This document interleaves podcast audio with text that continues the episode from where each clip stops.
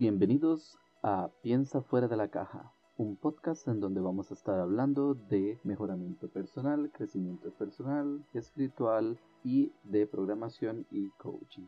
El día de hoy vamos a estar hablando sobre la influencia y cómo esta puede ser desarrollada a través de diferentes procesos y diferentes etapas. El primer nivel es la etapa del modelado.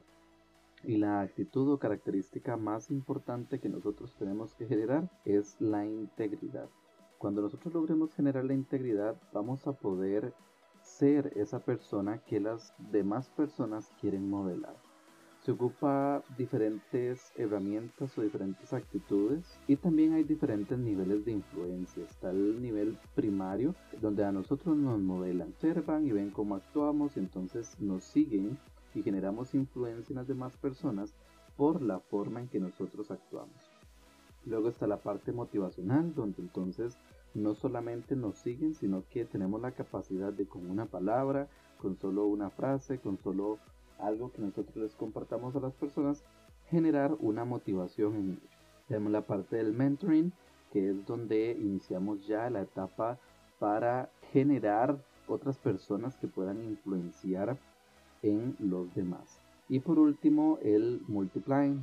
Dentro de la integridad, lo que nos menciona John Maslow, que es importante que eh, nosotros entendamos, es que la necesidad de integridad en el día de hoy es igual de grande que como siempre ha sido y absolutamente esencial para cada una de las personas que deseen convertirse en una persona de influencia.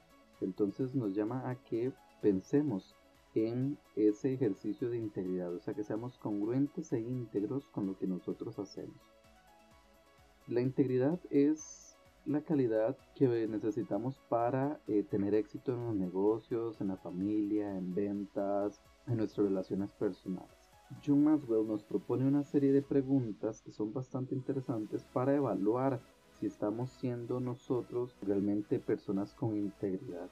Estas preguntas las vamos a estar revisando al final del podcast para que ustedes los puedan anotar. De igual manera pueden descargar el blog que habla al respecto que está en nuestra página web en la descripción del podcast. Cuando estamos hablando de integridad, una de las diferencias que nosotros tenemos que comprender es la eh, diferencia entre credenciales y el carácter. Las credenciales, según John Maswell, son transitorias el carácter es permanente. Las credenciales nos hacen enfocarnos en las cosas correctas. El carácter nos mantiene el foco en las responsabilidades. Y así podemos ir buscando algunas diferencias en las credenciales y las características que eh, corresponden a una persona con un alto carácter. Cuando hablamos de carácter, desde los pequeños momentos. Según Phillips Book, no necesariamente es algo que se desarrolla de un momento a otro y que crece eh, de forma espontánea, sino que es vivir cada día en diferentes comportamientos. Y estos van desde ser consistentes con el carácter, o sea, ser eh, realmente esas personas que se guían y que determinan su comportamiento por serie de valores que nos definen como personas. También eh, otra de las características es emplear la comunicación honesta. Estas personas que siempre se comunican de manera honesta y abierta tienen unas características para influir, valorar la transparencia. Cuando nosotros estamos en un ambiente ya sea familiar, sea empresarial, eh, de ventas, la transparencia es sumamente importante porque eso nos permite reconocernos como personas y como individuos capaces de cometer errores y tener debilidades. La persona que tiene una verdadera influencia sobre los demás no es la persona más fuerte, es la persona que tiene la capacidad de ser transparente sobre sus necesidades y sus potencialidades así como sus debilidades. También ser un ejemplo de humildad, ser humilde con lo que nosotros hacemos puede generar en nosotros una eh, verdadera capacidad de eh, liderar y en especial de ser personas de influencia. Demostrar el soporte a otros. Cuando nosotros tenemos la capacidad de, a través de la transparencia, a través de eh, la comunicación honesta, demostrar ese interés que tenemos por las demás personas y porque ellas mejoren, nos estaríamos convirtiendo entonces en personas capaces de influir. Cumplir nuestras promesas es una característica de la verdadera personalidad influenciadora, porque recordemos que no es solamente persuadir, sino influir en otras personas. Realmente vivir una actitud de servicio es otra de las características que nos propone John Maswell para influir verdaderamente. Generar conversaciones abiertas de uno a uno y conversaciones realmente efectivas, ya que se nos puede ver o considerar como personas capaces de conversar y capaces de aceptarse a sí mismas. Como lo veíamos, la transparencia, la autopercepción, la escucha activa, son todas esas características que nos van a permitir generar una influencia en otras personas. Si creemos que somos personas íntegras, vamos a responder estas preguntas y vamos a hablar eh, sobre ellas un poquito. Eh, ¿Cómo tratas a las personas cuando tienes que interactuar con ellas pero sabes que no vas a ganar nada al respecto? Esta pregunta fue bastante esclarecedora para mí porque me puso a evaluar sobre las cosas que hacía y para qué era que las hacía. Efectivamente, cuando estamos con un grupo de personas y queremos que éstas eh, lleguen a cumplir una cierta misión, un cierto objetivo, pero hay una gran diferenciación entre el momento en que yo voy a solicitarles o voy a motivarlos o influenciar en ellos para que se genere un resultado específico y el momento en que solamente estoy eh, contribuyendo o conversando con ellos. Esa diferenciación es que en un caso yo puedo ganar algo y voy a generar un resultado y en el otro sencillamente estoy conviviendo con la persona. Si nosotros logramos desarrollar esa, si respondemos más bien esa, esa pregunta de manera clara y decimos, bueno, no hay ninguna diferenciación entre la relación que yo tengo con personas con las cuales yo obtendría algún resultado si converso a con las personas que sencillamente no hay un resultado físico. Entonces es bastante interesante el hecho de que nos hagamos esa pregunta para evaluar mucho de lo que hacemos y de cómo vamos por el mundo. Luego la otra pregunta que nos propone para ayudarnos a medir nuestra integridad es la transparencia con otros.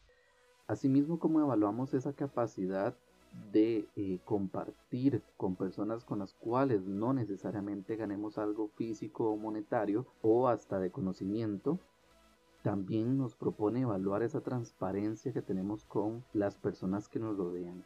O sea, cuál es nuestra capacidad de ser transparente. ¿En qué estado estamos cuando reaccionamos con nuestros hijos, cuando intentamos liderar un grupo cuando buscamos que se cumpla alguna misión. Otra de las preguntas, recordemos que la integridad y el carácter se generan a partir del autorreconocimiento y de la congruencia en nuestro comportamiento.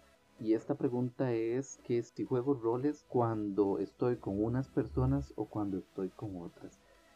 Es precisamente para evaluar esa integridad, ese ejercicio de eh, me reconozco soy la misma persona enfrente las personas donde no voy a obtener ningún resultado y enfrente las personas donde tengo un interés por obtener un resultado. Otras actitudes que intervienen en esa congruencia es la forma en que nos comportamos en público y en privado. ¿Se acuerdan de eso que decían de ser luz en la calle y oscuridad en la casa? Bueno, pues precisamente eh, un líder o una persona de influencia, un líder de influencia, una persona de influencia, requiere ser esa luz en todo lugar donde tenga contacto con personas. Parte de esa luz o parte de esa capacidad de considerar al otro es ver a la otra persona como un ser, como una persona. Ver al niño, ver a el compañero de trabajo, ver al cliente como otra persona que tiene necesidades y capacidades tantas como yo. Y también trabajar con sus fortalezas. Bueno, pues una persona de influencia tiene la capacidad de trabajar con sus fortalezas y trabajarse sus debilidades, ¿verdad? Porque es transparente consigo mismo, es congruente con lo que comunica y también porque pone a otros enfrente de sí. En lugar de estar buscando solamente eh, su propio beneficio o el o su agenda personal, puede buscar beneficios y debe buscar beneficios para las personas que no estén necesariamente alineadas a su agenda personal. Entonces yo quiero sacar un proyecto donde se beneficie mi comunidad, donde se beneficie mi empresa, mi compañía, y entonces me olvido de los colaboradores y busco solamente mi beneficio. Y en realidad debería ser busco y creo mecanismos para la comunidad y su beneficio. A pesar de que seamos de ventas o queramos eh, vender algún servicio, siempre es importante el beneficio para la persona. Y después, gracias a que estamos ayudando y estamos pensando siempre en la persona, van a venir los beneficios para nosotros. Entonces, hay que dejar un poquito de lado esa agenda personal, asimismo como buscamos el beneficio de esa persona que está enfrente de nosotros, debemos de tener la capacidad, si queremos ser personas de influencia, de eh, hablar con la persona afectada, interesada o con la que yo pueda tener algún problema de forma directa. Evitar esas conversaciones por la espalda, evitar esos comentarios cuando podemos generar un espacio de diálogo directo y efectivo, un puente de oro de comunicación sobre las situaciones que nos enfrentamos día a día. Desde la cultura de paz, desde la programación neurolingüística se sabe que la comunicación es esencial para lograr lo que nosotros queramos y en especial lograr la paz, la convivencia y la influencia en las otras personas. Así que con estas preguntas y estos pequeños comentarios se nos invita a cuestionarnos sobre la forma en que nosotros pensamos y desarrollamos nuestra estrategia de liderazgo, nuestra estrategia de influencia. Si ustedes desean crear una estrategia de recursos humanos, una estrategia familiar, una estrategia para su pequeña empresa, para su entorno, nos pueden contactar en nuestras redes sociales como arroba atc Poder Creativo. Y allí van a encontrar nuestro WhatsApp 6242-2827 para Costa Rica. Si son de otros países, tienen que escribir más 506 6242 2827.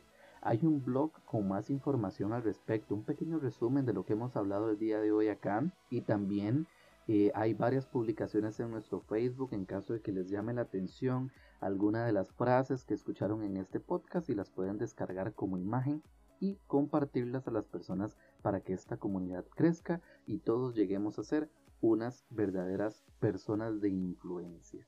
Nos vemos en el próximo podcast. Recuerda seguirnos en nuestras redes sociales como arroba ATC Poder Creativo. Que tengas una excelente vida.